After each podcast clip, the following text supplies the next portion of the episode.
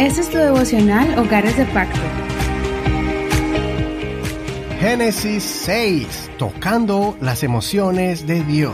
Así hemos titulado esta enseñanza. Y hoy vamos a aprender que Dios tiene emociones y debemos vivir con integridad para agradarlo. No olvides leer el capítulo completo. Voy a leer unos cuantos versos. Génesis 6, voy a leer desde el 5 hasta el 14. Versión Reina Valera actualizada 2015. El Señor vio que la maldad del hombre era mucha en la tierra y que toda tendencia de los pensamientos de su corazón era de continuo solo al mal. Entonces el Señor lamentó haber hecho al hombre en la tierra y le dolió en su corazón. Y dijo el Señor, arrasaré de la faz de la tierra los seres que he creado, desde el hombre hasta el ganado, los reptiles y las aves del cielo, porque lamento haberlos hecho. Pero Noé halló gracia ante los ojos del Señor. Esta es la historia de Noé. Noé era un hombre justo y cabal en su generación. Noé caminaba con Dios. Noé engendró tres hijos, Sem, Cam y Jafet. La tierra estaba corrompida delante de Dios, estaba llena de violencia. Dios miró la tierra y he aquí que estaba corrompida, porque toda carne había corrompido su camino sobre la tierra. Entonces Dios dijo a Noé, He decidido el final de toda carne, porque la tierra está llena de violencia por culpa de ellos. He aquí que los destruiré junto con la tierra. Hazte un arca de madera de árbol de ciprés. Haz compartimentos al arca y cúbrela con brea por dentro y por fuera. Este capítulo es la continuación del devocional de ayer. Ayer aprendimos acerca de la descendencia de Noé. Y hoy aprenderemos cómo Dios los llamó con una misión especial para que construyeran un arca para salvar a su familia y a los seres vivientes de la condenación que vendría al mundo entero. La razón de la condenación fue porque el ser humano se corrompió. Corromper significa el deterioro de valores, usos o costumbres.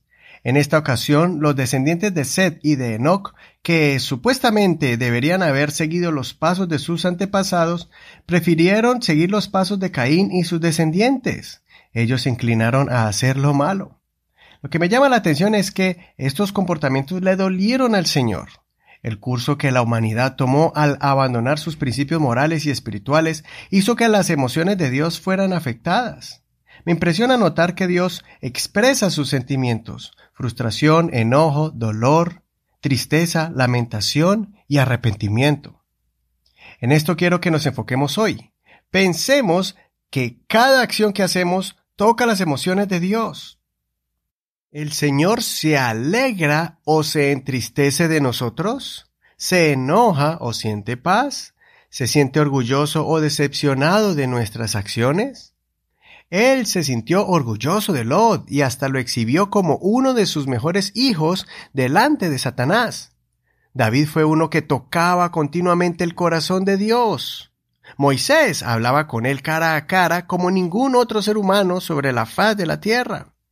María halló gracia ante el Señor y la eligió como un instrumento para concebir y traer al mundo a nuestro Salvador.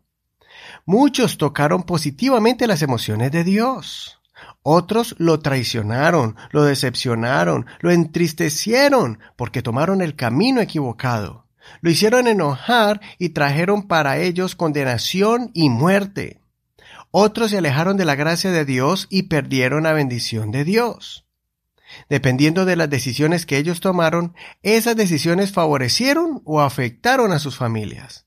Por la vida justa que vivió Noé, él trajo salvación a su esposa, sus hijos y nueras.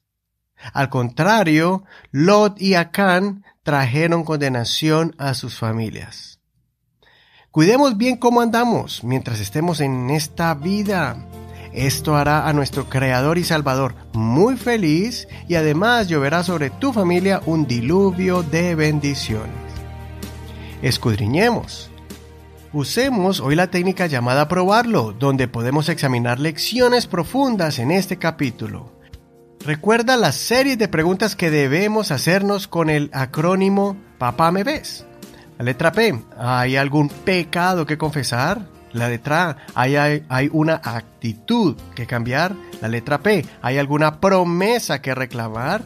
Letra A. ¿Hay algo por lo que alabar a Dios? Letra M. ¿Hay un mandamiento para obedecer? Letra E. ¿Hay algún error a evitar? Letra B pequeña. ¿Hay una verdad que creer?